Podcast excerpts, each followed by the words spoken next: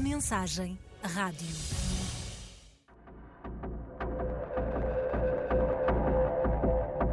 Em 1939, Lisboa teve um momento grande. É uma cidade cheia de momentos grandes e um dos seus maiores é este. A Europa estava subjugada desde a derrota de França, subjugada pelos nazis e multidões, milhares, dezenas de milhares, vieram para aquele que era então o único, o único porto de Lisboa que dava a saída a refugiados, o único que dava esperança. Lisboa preencheu isso com generosidade e o maior testemunho, a maior testemunha desses acontecimentos é um fotógrafo que se passou por aqui como refugiado, era judeu, parisiense e contou essa Lisboa com aquilo que sabia fazer. Era fotógrafo, um grande fotógrafo e as fotos que fez são a testemunha, a memória desses dias. Ele chamava-se Roger Kahn. Fomos buscar a sua história do que ele era antes e o que viria a ser. Esta é a história de Roger Kahn, fotógrafo francês, nasceu em Paris, refugiado judeu da Segunda Guerra Mundial e passou por aqui dois meses, só dois meses, e o que deixou é enorme.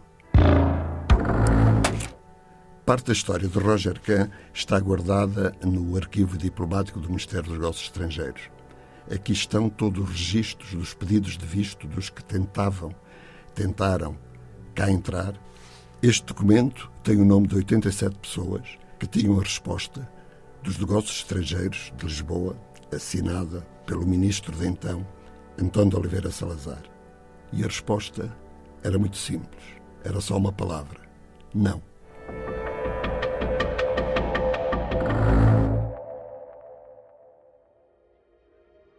Esse nome muitos não sabiam quando as suas fotos são publicadas.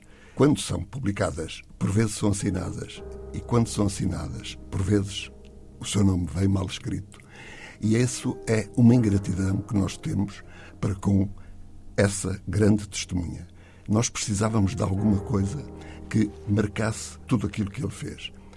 A partir de agora, vai haver no Tejo numa empena ao lado da Gar de Condóbidos, vai haver uma empena pintada pelo artista de Lisboa, artista de rua urbano, o Vils, uma das fotos que ele fez, que muitos de nós conhecemos, porque já as vimos aqui e ali, só que não sabíamos até agora quem era aquele homem, ou se sabíamos alguma coisa, era só o seu nome. Toda a história foi agora conhecida a mensagem conta-o desde que ele nasce até onde ele está eh, sepultado. E é, para além das fotos, ficamos a saber, ele é um indivíduo absolutamente extraordinário, comovente, e o que nos deixou vai ficar agora com aquele ponto de passagem por quem passeia entre Alcântara, pela, por todos os cais que por ali estão, vão ter a possibilidade de ter um momento de recolhimento, de gratidão, de olhar para alguma coisa em que Lisboa foi grande.